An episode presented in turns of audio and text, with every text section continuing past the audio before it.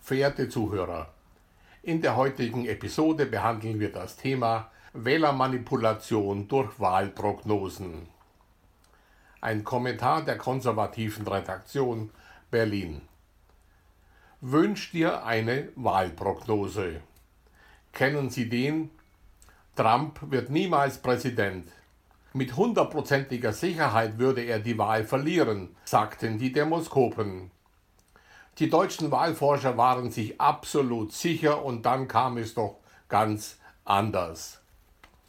Seit es Wahlprognosen gibt, sind diese doch immer wieder lustig.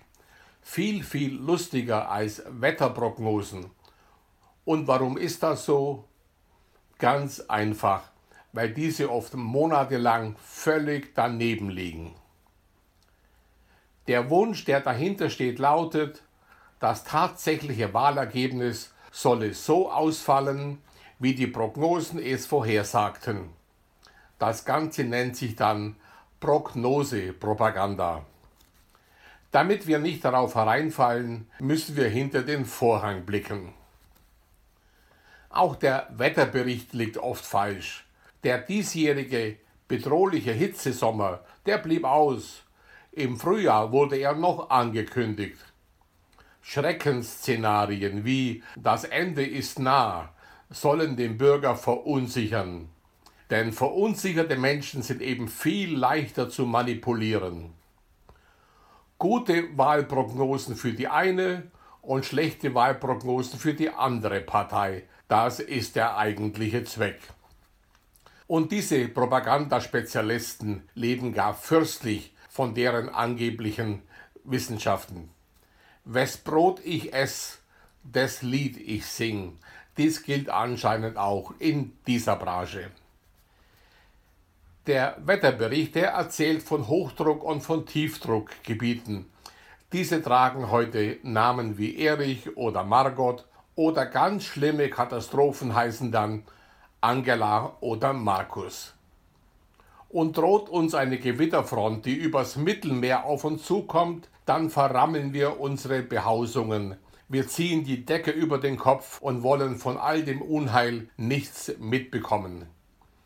Wir verspüren einfach keine Lust, unser Wohlbefinden mit diesen Naturgewalten täglich neu aushandeln zu müssen. Wir sind ja alle so brav. Wir würden so abgerichtet.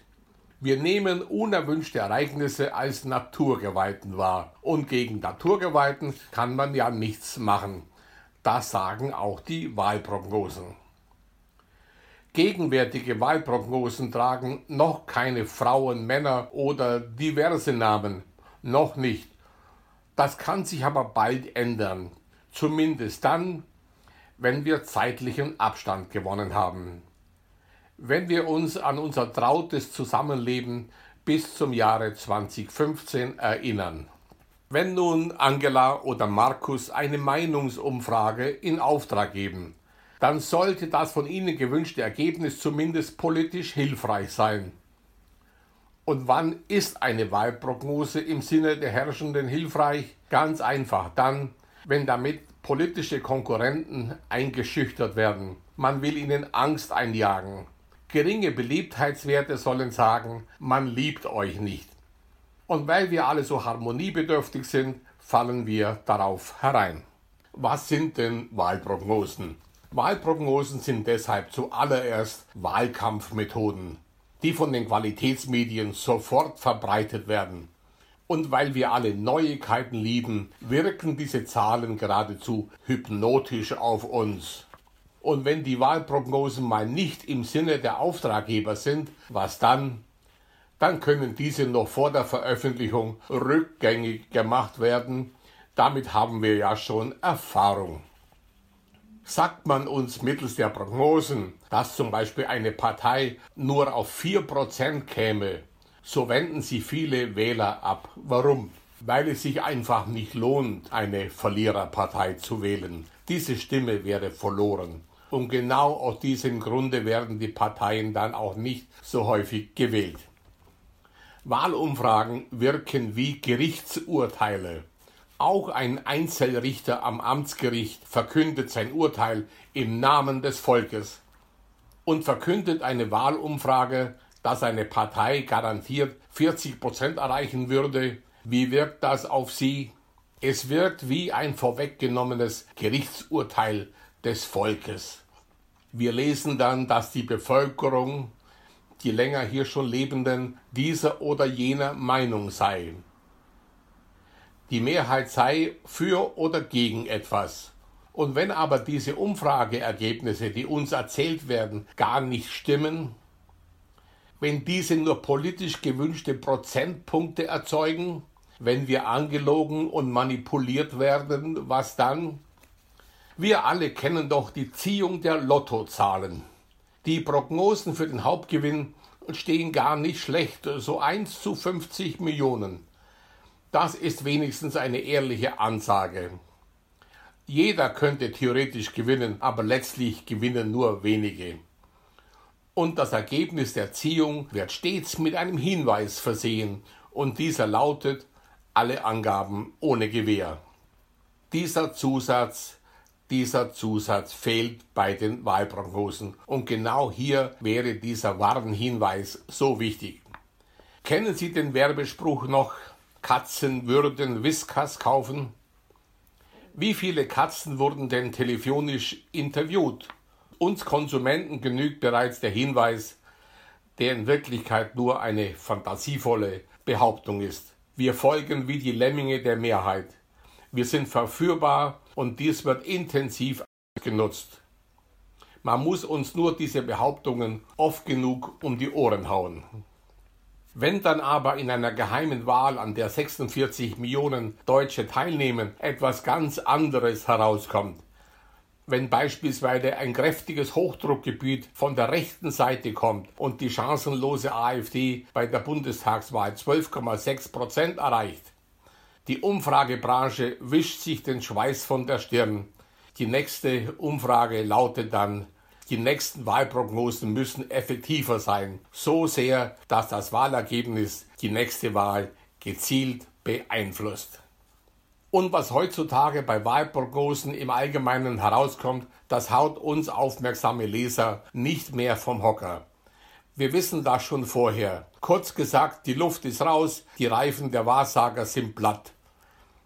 Diese politischen Wahrsager und ihre Hintermänner verfolgen nur ein Ziel man will spalten, man will die Bürger auseinanderdividieren in gute und in böse Bürger. Das ist ganz einfach. Zudem werden wir von denen da oben politisch nicht sonderlich verwöhnt. Wahlprognosen, die auf uns herniederprasseln wie Fingerzeige aus den Wolken, sind letztlich nur eine perfide Marketingstrategie. Wir sollen denen da oben alles abkaufen, ob richtig oder falsch. Höchst bedenklich allerdings, dass die Bevölkerung die Reihen fest geschlossen halten soll. Wir sollen schon wieder mit einer Einheitsmeinung hinter einem Einheitsfähnchen hermarschieren. Wir sollen nach dem Takt der Regierung im Gleichschritt das betreute Denken üben. Die Umfragen sollen uns glauben machen, dass die Mehrheit bereits im richtigen Tritt marschiert. So eine Meinungsumfrage kostet viel.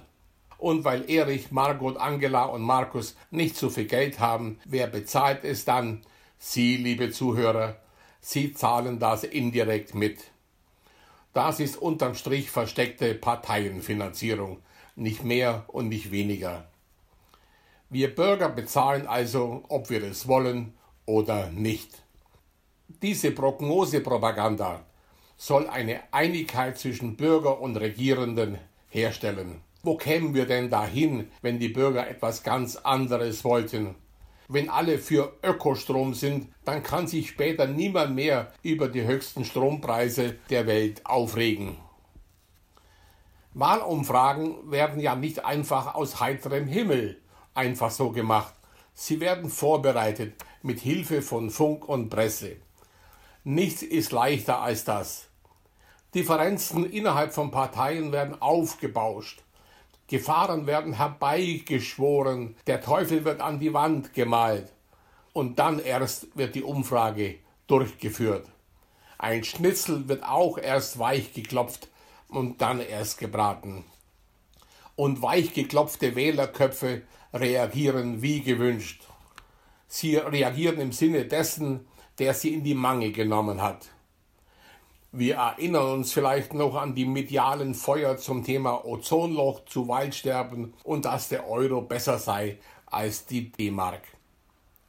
Mit diesen medialen Schweinen, die durchs Dorf getrieben wurden, ließe sich eine ganz neue Farm der Tiere komplett ausstatten. Sie, liebe Wähler, Sie bezahlen also den Strick, an dem man die Kälber in Formation und geschlossen zur Wahlkabine zieht. Bekanntlich tut das Nachdenken ja weh. Da ist ein geschlossenes Marschieren in Reihe und Glied doch viel einfacher. Und wer aus der Reihe tanzt, der wird verstoßen. Er wird gesellschaftlich und beruflich an den Rand gedrängt, damit er in den Graben fällt, wo ihn die Raben fressen. Wir brauchen heute keine Marschmusik mehr. Und warum ist das so? Weil die Wähler bereits im Gleichschritt marschieren und mit ihrem Kopf zustimmen, ja nicken. Man will ja nicht auffallen, man will ja nicht ausgegrenzt werden. Vom Strick für die Kälber bis zum geforderten alle an einem Strang ziehen ist nur ein kleiner Schritt. Wohin kann das führen? Haben wir das schon wieder vergessen? Was geschieht, wenn nicht mehr diskutiert werden darf? wenn die Einheitsmeinung bereits feststeht, wenn die Wahlumfragen, die gelenkte Volksmeinung eindeutig feststeht, wenn keine politische Richtung mehr zur Wahl steht oder nicht stehen darf, und wenn Sie diese Umfragen schon bezahlen müssen, dann setzen Sie sich doch abends vor Ihren Volksempfänger, damit Sie wenigstens etwas zu lachen haben. Wenn Sie eigentlich lieber einem Komiker gelauscht hätten, dieser aber nicht mehr im Fernsehen vorkommt, was sagt uns das?